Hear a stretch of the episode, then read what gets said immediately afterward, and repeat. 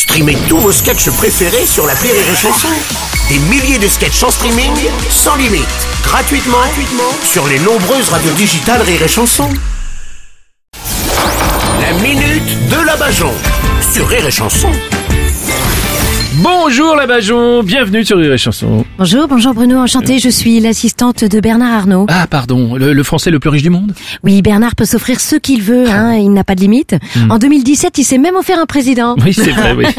Et c'est dans la continuité de notre système politique. Hein. À force de toucher des mallettes de billets, comment s'étonner qu'un nouveau président soit propulsé par un fabricant de valises? Oui c'est beau. On comprend d'ailleurs pourquoi les politiques ont été aussi perturbés par l'arrivée des migrants. Hein. C'est la première fois qu'ils voyaient des valises venant du Moyen-Orient avec des fringues à l'intérieur. Il paraît que Bernard se sent comme chez lui à l'Elysée. Ah bah quand il arrive, même Nemo, le chien des Macron, le reconnaît. À la dernière fois, il a voulu se frotter sur la jambe de Bernard, mais il a pas pu, hein, il y avait déjà Emmanuel dessus.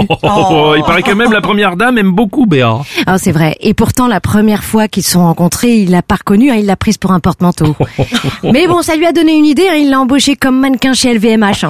En tout cas, il doit être content d'habiller notre président. Ah bah oui, après avoir habillé Nicolas Sarkozy et François Hollande, ça lui permet de montrer que chez LVMH, ils font aussi des tailles normales. hein. bon, il ne fait pas que financer des campagnes, Bernard Arnault. Ah bah non, Bernard fait aussi des dons. En un an, il a donné pour Notre-Dame, l'incendie de la forêt amazonienne en Australie et à la recherche contre le coronavirus.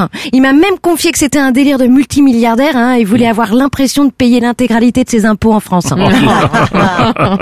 même Valérie Pécresse est allée le voir pour sa campagne en se disant que ça ne dérangerait peut-être pas de financer une cause perdue. Oh. Et quand il a donné pour Notre-Dame, c'est parce qu'il croyait en Dieu? Non, en la défiscalisation. Ah oui, oui, bon. Bah, sur ces financements de campagne, l'État, c'est-à-dire euh, nous, en fait, on finance les campagnes des candidats quand ils font plus de 5%. Ça veut dire qu'une fois le vote passé, les candidats remboursent leurs donateurs, c'est ça l'idée Exactement. Ah, ouais. Et de ce côté-là, ils sont honnêtes. Hein, car ils les remboursent avec beaucoup d'intérêt. Liliane Bettencourt a récupéré 30 millions d'euros avec le bouclier fiscal de Nicolas Sarkozy.